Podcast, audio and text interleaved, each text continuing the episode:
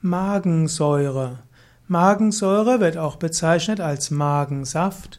Die Magensäure ist eine dickflüssige bzw. klare Flüssigkeit, die eine starke saure Reaktion hervorruft. Die Magensäure hat insbesondere einen hohen Anteil an Salzsäure. So bildet also die Salzsäure einen wichtigen Bestandteil des Magensafts. Die Salzsäure hat dort eine stark verdünnte Form. Sie hat einen, man kann ein letztlich zwischen 0,5 bis 1 Prozent freier Salzsäure. Reine Magensäure hm, hat also ähnliche Eigenschaften wie die reine Salzsäure gleicher Konzentration bezüglich Aussehen, Geruch und chemischer Aktivität. Magensaft enthält aber neben der Salzsäure auch Schleim und auch das eiweißspaltende Enzym Pepsin und auch einen sogenannten intrinsischen Faktor, der besonders nachher wichtig ist für die Resorption von Vitamin B12 im Krummdarm.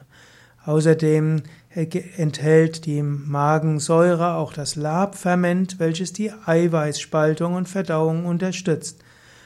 Magensäure hat einen pH-Wert von nahezu 0 bei nüchternem Magen und von 2 bis 4, wenn der Magen gefüllt ist. Man hatte früher gedacht, dass die Magensäure vor allen Dingen die, die Wirkung haben soll, die Aufspaltung von Proteinen in Oligopeptiden und einzelnen Aminosäuren. Heute spricht man mehr von der bakteriziden Wirkung der Magensäure.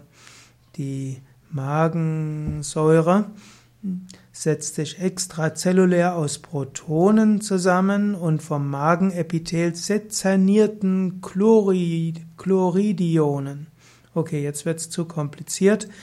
Jedenfalls, äh, die Magensäure soll also Keime abtöten. Das ist eine, etwas, wo man, dessen man sich bewusst sein muss. Wenn man nämlich zum Beispiel Säurehämmer oder Protonenhämmer über einen längeren Zeitraum einnimmt, dann heißt das, dass andere Bakterien in den Darm hineinkommen. Das ändert dann die Darmflora und eine geänderte Darmflora wiederum kann zu verschiedenen weiteren ja, Problemen führen. In diesem Sinne ist es gut, den Magensaft letztlich wertzuschätzen, freundlich mit seinem Magen umzugehen.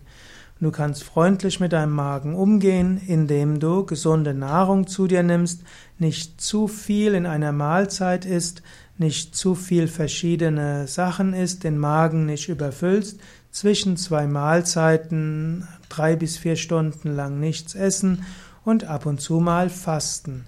Was auch hilfreich ist, ist einmal pro Woche oder einmal im Monat Kunja Kriya zu üben. Das ist eine bestimmte Reinigungsübung aus dem Hatha Yoga. Hatha Yoga Übungen sind auch gut für einen gesunden Magen und damit auch für eine gesunde Magensäure. Dazu gehört zum Beispiel Agnisara oder Uddiyana Bandha. Dazu gehört auch die tiefe Bauchatmung, die Vorwärtsbeuge und der Drehsitz.